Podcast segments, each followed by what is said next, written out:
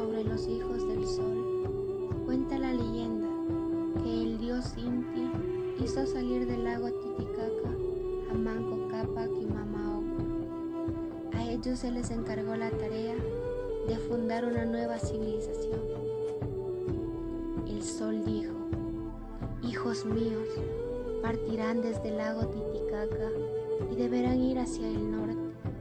En cada lugar donde descansen para comer o dormir, deberán golpear suavemente el suelo con el cetro de oro que les di. Donde éste se hunda por completo, ustedes edificarán la capital del imperio y educarán a las personas que lo siguen.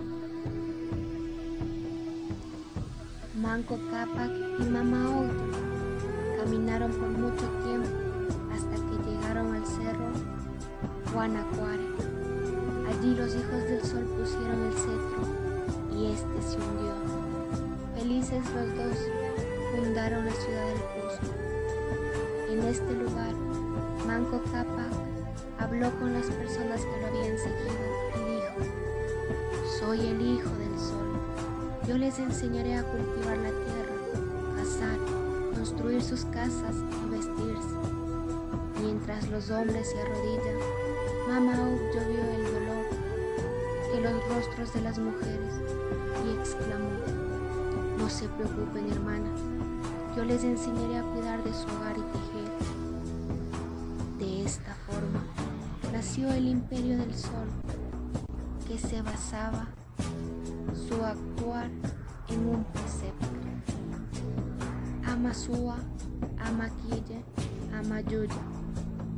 No seas ladrón, no seas flojo, no seas mentiroso.